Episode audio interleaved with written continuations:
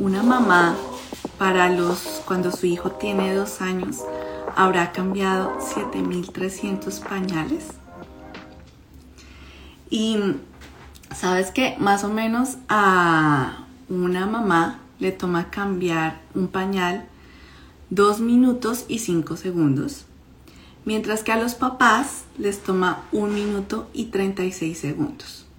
¿Pueden creer esto? Bueno, estamos aquí en nuestras píldoras. Eh, píldoras, eh, los pensamientos de papá y mamá, que piensa una, un papá y una mamá que quieren educar a sus hijos con propósito. Entonces, hoy quiero compartir brevemente que los papás y las mamás que criamos con propósito necesitamos desarrollar constancia. Y es importante esta palabra, desarrollar, porque a veces podríamos pensar que la constancia eh, ya viene en el paquete, ya venimos con eso. Y no, resulta que podemos desarrollarla. Y se desarrolla en esas oportunidades que tenemos en el día a día. Podemos desarrollar la, la constancia. Y la constancia se desarrolla a través de repetición. Entonces, hay una hermana que de la, de la constancia que es la paciencia. Y de esa hablaremos también después. Pero por ahora quiero que te quedes con esto.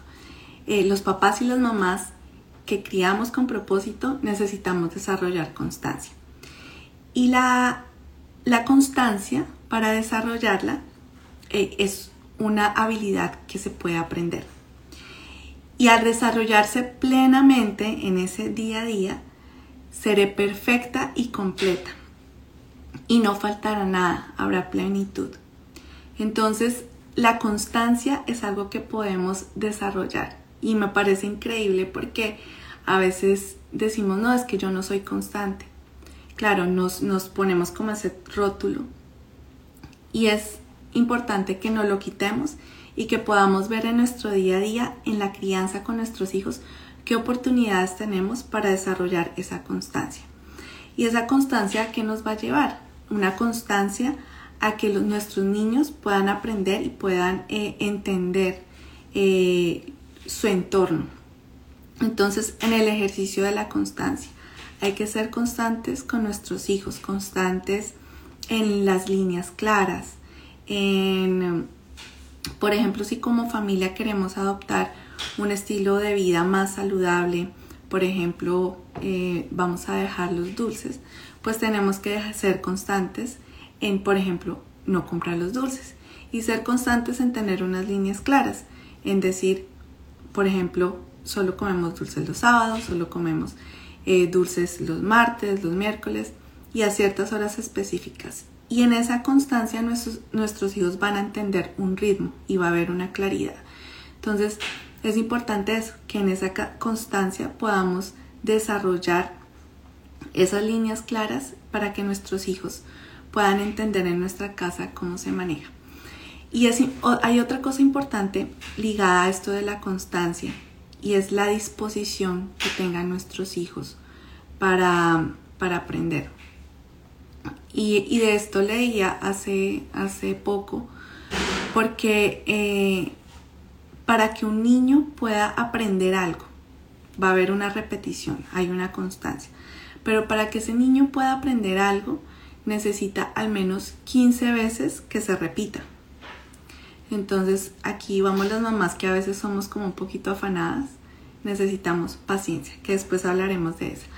Pero entonces este niño en receptividad, en esa actitud de, de recepción, podrá aprender si nosotros repetimos y somos constantes al menos 15 veces para que aprenda. Entonces, por ejemplo, ¿qué pasa en un momento donde nuestro hijo está de pronto haciendo pataleta, no quiere escuchar?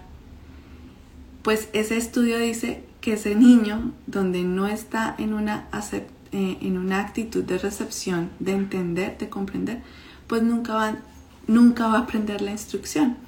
Y por eso es que entonces como mamás podemos entender que nos encontramos varias veces diciendo lo mismo, y le decimos, es que no entiendes, es que te estoy diciendo lo mismo y lo mismo, lo mismo todos los días y todos los días. Estamos siendo constantes, pero también nuestro hijo no puede recibirlo porque no está en esa actitud de recepción que le permite aprender. Entonces en ese momento donde estamos, donde estamos de pronto en un momento dando una instrucción a, nuestros hijos y sentimos como que no está escuchando, de pronto es el momento, no es el momento correcto para yo instruir y dar eh, la enseñanza. Entonces es importante entender que también que nuestros hijos necesitamos ser sensibles a que nuestros hijos están en un momento de escuchar, de entender y sobre todo de podernos mirar y de poder hablarnos con un tono de voz normal. Porque en esos momentos donde hay efervescencia y calor, pues nuestro tono no es el adecuado. Nuestro hijo, hagan de cuenta, es como si cerrara sus oídos y no va a percibir más allá de una instrucción que se le va a dar en ese momento. Cuando nosotros de pronto queremos que sea un aprendizaje más interiorizado. Entonces, para que esa constancia sea efectiva, también tengo que tener muy presente en qué estado está mi hijo.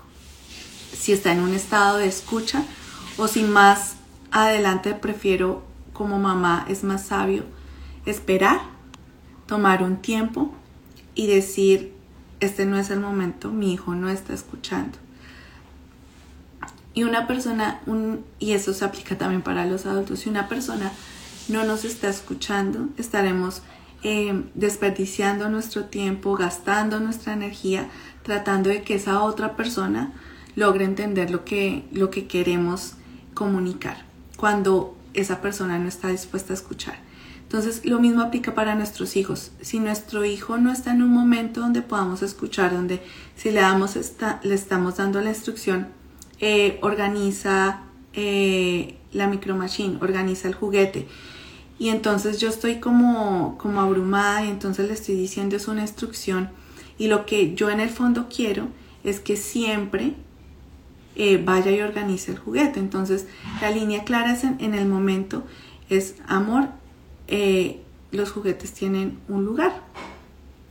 Pero si en ese momento yo le digo, organiza esto y el niño empieza a hacer pataleta, pues no va a tener ese momento de escuchar. Y si no tiene ese momento de escuchar, entonces yo no voy a pretender que él aprenda que el juguete tiene un lugar y que siempre se lleva el mismo.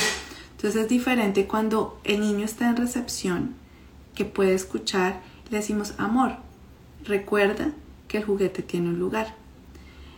Y si no tiene un lugar, pues se lo vamos a encontrar. ¿Cómo quiero yo, ¿Qué quiero yo como mamá? Que organice sus juguetes. Y eso en esa línea clara de organización, de que el juguete tiene un lugar, pues voy a ser constante pero la constancia va a producir frutos en la medida que nuestro hijo y la instrucción que le estemos dando sea en un momento donde él pueda escuchar.